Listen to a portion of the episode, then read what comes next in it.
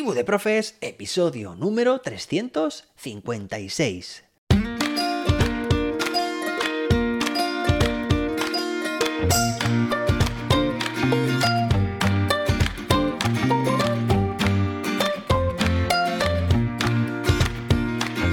Muy buenas, soy José David y te doy la bienvenida a Tribu de Profes, tu podcast de educación. Hoy tenemos un episodio muy artístico porque vamos a ver cómo la inteligencia artificial puede ayudarte a dibujar mejor.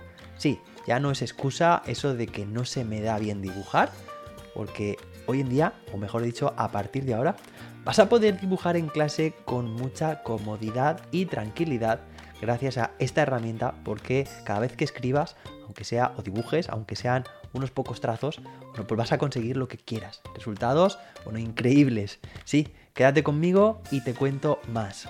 Pero antes, josedavid.com, tu plataforma de cursos de formación docente. Cursos sobre herramientas de inteligencia artificial, competencia digital, metodologías y todo lo que necesitas para mejorar como docente. Ya sabes, josedavid.com, el Netflix de los docentes. Bien, y ya sabes también que pues te dejo en las notas del episodio el acceso, el enlace a mis otros podcasts, Acción Educativa y Libros de Educación. No te los pierdas, son muy interesantes.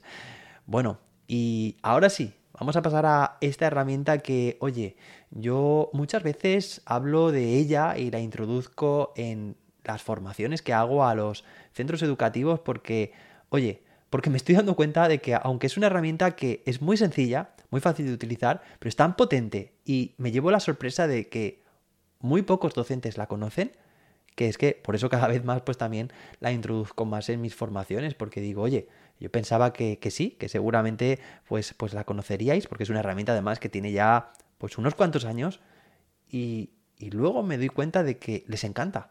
Así que creo que esta herramienta también te va a gustar a ti. La herramienta se llama Autodraw, ¿vale? Es Autodraw, se escribe con w.com y bueno, pues es una herramienta, es una herramienta basada en inteligencia artificial, es un experimento de Google. Bueno, esto me acaba de, recordar a el podcast que tuve hace unos años junto con mi gran compañero David Santos desde aquí te envío un fuerte abrazo, David, porque lo pasamos muy bien durante tres temporadas, tres años enteros, hablando sobre herramientas de Google. Y esta herramienta, precisamente, como te digo, que es de estos creadores, pues es muy sencilla, pero como te digo, muy potente. Pues sí, en las pizarras tradicionales, ¿no? Más tradicionales, de tiza, o bien también en las de rotulador, eh, estos rotuladores Veleda, pues, eh, bueno, pues nos hemos defendido los docentes durante muchos años, ¿no? Y después aparecieron, pues, ya eh, proyectores, pizarras digitales, televisores también, ¿no? Inteligentes y táctiles, y esto ha abierto muchas puertas a utilizar otro tipo de herramientas.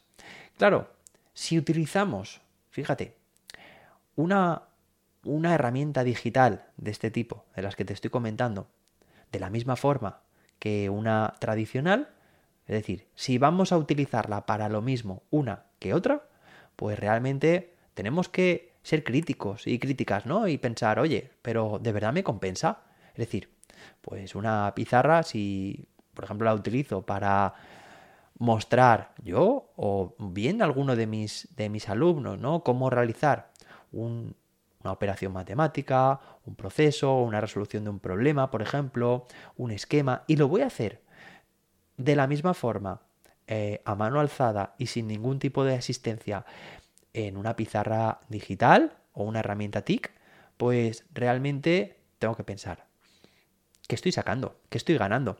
¿Estoy mejorando la experiencia o no? O simplemente estoy haciendo una traducción, es decir, un, cambiar, sustituir una herramienta por otra. Esto me lleva, me lleva a, a, un modelo, ¿no? Que es el modelo SAMR, ¿vale? SAMR. Y esa S del modelo eh, bueno, pues eh, eh, nos dice que es de Rubén Puente Dura, por cierto, por si queréis también buscarlo, aunque hemos hablado de este modelo en numerosos episodios anteriores. Bueno, hace ya tiempo que no hablamos de él, por eso también quería traerlo, pero básicamente esa S es de sustitución. Nos indica de que a la hora de introducir una herramienta tecnológica, es decir, la tecnología en el aula, si realmente estamos haciendo una mera sustitución de uno por otro, sin modificar nada más, pues bueno, pues realmente esa es la forma más burda eh, y más y menos interesante de introducir la tecnología.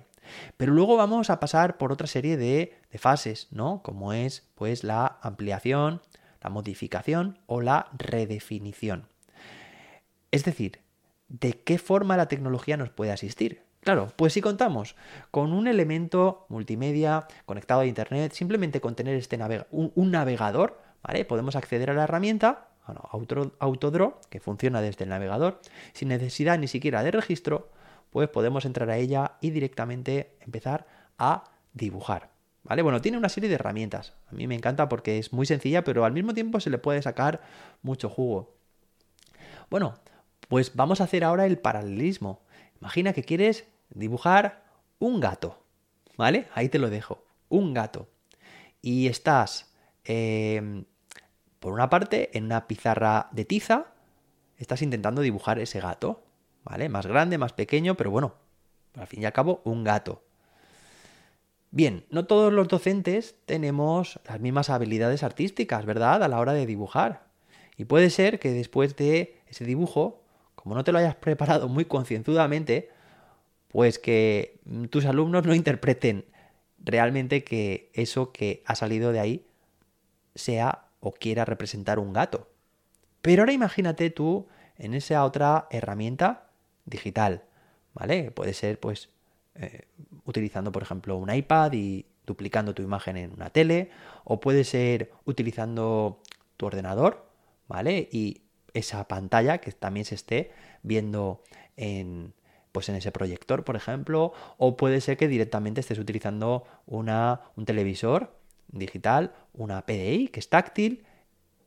Es decir, con cualquiera de estas formas, porque yo creo que prácticamente todas admiten esto que te voy a comentar, vas a poder empezar a dibujar un gato conforme tú sepas, por ejemplo, pues con una especie de círculo que representa la cara, la forma de la cara, y luego como dos triángulos, los triángulos como que representan encima de ese círculo las orejas, y con eso ya te puedo asegurar de que la herramienta va a intentar o va a intuir que está representando algún animal.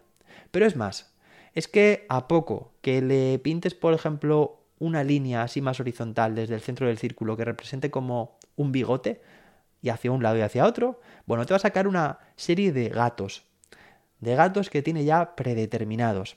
Es decir, diseños que han sido elaborados por diseñadores además también y que representan de forma muy interesante un gato. Pero de la misma forma se intenta representar pues, una casa. Es decir, con cuatro líneas que hagas, más o menos en forma de casa, gracias a la inteligencia artificial, la herramienta va a intuir que estás representando una casa. Bueno, una casa y, muchos otros objetos que puedan parecerse a lo que estás intentando dibujar. Pero aquí es donde realmente veo posibilidades, ¿no? Eh, eh, ahora estamos pensando en este caso, pero en cualquier otro caso, en cualquier otra herramienta digital que estemos intentando introducir en el aula, es este punto en el que a mí me salta la bombilla y digo, sí, para esto sí. ¿Vale? No utilizar la tecnología en cualquier momento para cualquier cosa, sino pensar, oye, ¿qué me está aportando? Pues oye, esto me aporta y mucho. Y yo cada vez que hablo y que pienso del modelo de SAMR, de introducción de la tecnología en el aula, me recuerda este tipo de herramientas. ¿No? Esta herramienta, por, por ejemplo, que muchos docentes, como empezaba el episodio, dicen es que no se me da bien dibujar. Y por temor, por preocupación a bueno, a que el resultado no sea el esperado y que realmente la experiencia y opinión de nuestro alumnado pues no sea la mejor de todas, pues buscamos una imagen, ¿vale? Y muchas veces, pues también, porque esa es otra de las funciones que las herramientas digitales conectadas, por ejemplo, a, a Internet, nos permiten hacer. Eh, por supuesto. Y de hecho, pues te, te la recomiendo si lo que quieres es buscar ya una imagen creada. Abres el navegador, el buscador, por ejemplo Google, y directamente escribes lo que quieres buscar. Y te van a salir una serie de imágenes, pero es que realmente a lo mejor te van a salir 200, 300 imágenes, cada una de una forma distinta, unas con derechos de autor, otras sin ellas, unas que no tienen relación. Bueno, pues, ¿por qué no dibujar exactamente, esto, en esto consiste la inteligencia artificial, lo que tú quieres? Y que realmente tu alumnado vea el proceso y que sepan que esta herramienta también la pueden utilizar ellos y ellas. Y esto es genial porque estamos matando dos pájaros de un tiro. Es decir, estamos haciendo aquí un 2 por 1 Tú la estás utilizando, tu alumnado tiene, incorpora una nueva herramienta en su mochila digital. Está mejorando su competencia digital. Tú la has mejorado y ayudas a mejorar la de ellos también, pues para representar, por ejemplo, en determinados trabajos, en determinadas presentaciones o exposiciones. Entonces, a mí me gusta mucho esta herramienta porque eh, realmente se ve una mejora cualitativa de las producciones que cualquier docente puede tener a nivel artístico en sus en su digamos en su en su ser y puede hacer que el resultado, la experiencia de aprendizaje sea mucho más agradable porque realmente su alumnado va a entender, va a identificar, va a pues eso, a asociar mejor lo que está lo que estás intentando dibujar y solo eso, no aparezcan un sinfín de otras imágenes como sucede en un buscador, que en otras situaciones nos podría servir. Pero en este caso me interesa el proceso. Y es muy interesante. Eh, además tiene herramienta de pues lo que es la asistencia de escritura. Puedes dibujar también a mano alzada, es decir, sin este tipo de asistencia, aunque sí con un ligero eh, redondeo de las curvas. Puedes añadir texto, puedes pintar esos objetos, esas imágenes prediseñadas, de lo que sea, pues no sé, por ejemplo, dibujas un planeta, pues luego puedes pintar su interior. De hecho, sus interiores, porque pueden tener como varias partes, ¿no? Eh, estos dibujos normalmente tienen varias partes y cada parte la puedes pintar de un color. Además se pinta, ¡pum!, de forma instantánea. Tú haces clic y se rellena toda esa zona.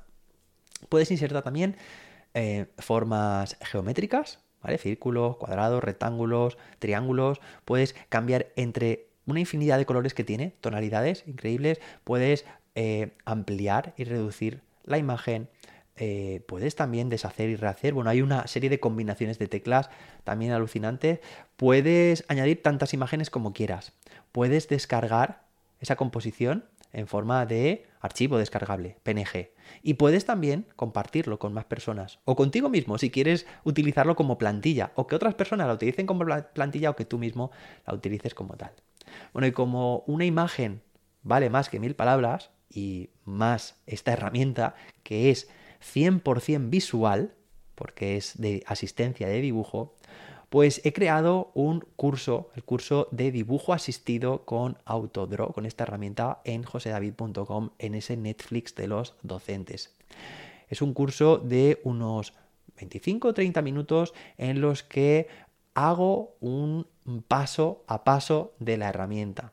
Hago distintos dibujos, hago, mm, bueno, pues intento que la herramienta me intuya, lo vas a ver, de qué forma la puedes utilizar tú, y hago una composición final con una serie de objetos, de letras, de dibujos, comparto, lo descargo, todo esto que te he comentado, te lo hago para que, bueno, pues para que le eches un vistazo, aprendas a utilizar tú también la herramienta que, es muy sencilla, pero sabiendo utilizarla bien da mucho juego. Ahí está un curso más, el curso de esta semana. Bueno, y espero que te haya gustado este episodio, esta fabulosa herramienta que mejora cualitativamente nuestras capacidades artísticas. Gracias por tu tiempo, gracias por compartir este podcast con más docentes. Me encanta que lo compartas. Ahora mismo, si te ha gustado esta herramienta, ¡pum! Compártelo pues en Telegram, en WhatsApp, en esos grupos que tengas con tus compañeros.